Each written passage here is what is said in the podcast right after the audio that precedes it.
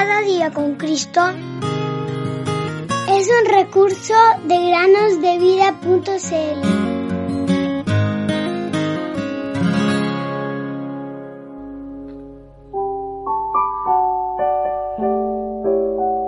La palabra de Cristo morena abundancia en vosotros. Colosenses 3:16.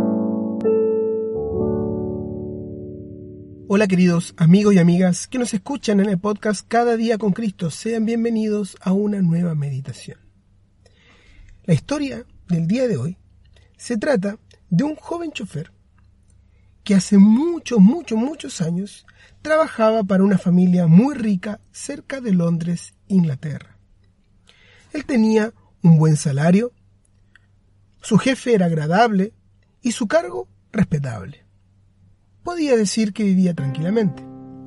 Sin embargo, había algo que lo molestaba mucho, su anciana madre. Ella vivía en un pueblo cercano y solía visitarlo a menudo. Ahora bien, quizás, mis queridos oyentes, ustedes se preguntan, ¿por qué le molestaba su anciana madre? Bueno, se debía a que cada vez que ella lo visitaba, le hablaba acerca de Cristo y de la salvación de su alma.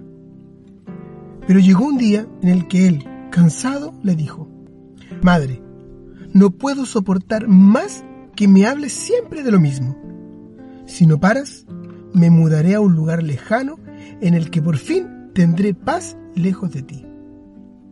Entristecida, pero al mismo tiempo resuelta, la madre le respondió, Hijo mío, Mientras quede aliento en mí, nunca dejaré de hablarte del Señor y hablarle al Señor acerca de ti. Cansado, el joven cumplió con su amenaza.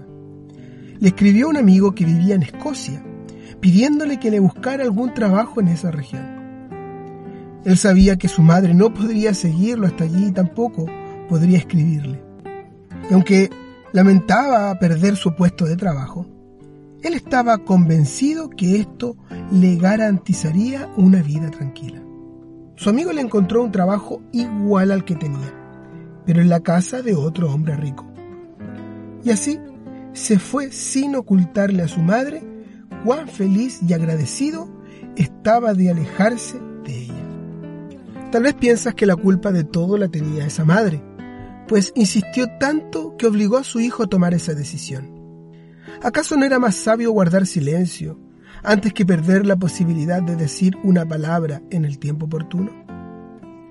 En su sencillez, la anciana pensaba que tenía que seguir las instrucciones de la palabra de Dios, es decir, insistir a tiempo y fuera de tiempo. Segunda a Timoteo 4:2.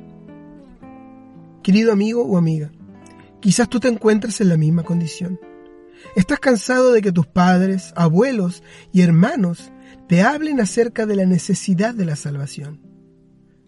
Pero te quiero rogar que, por favor, no desoigas el llamado de Dios a tu alma. Cree en el Señor Jesús hoy y serás salvo eternamente.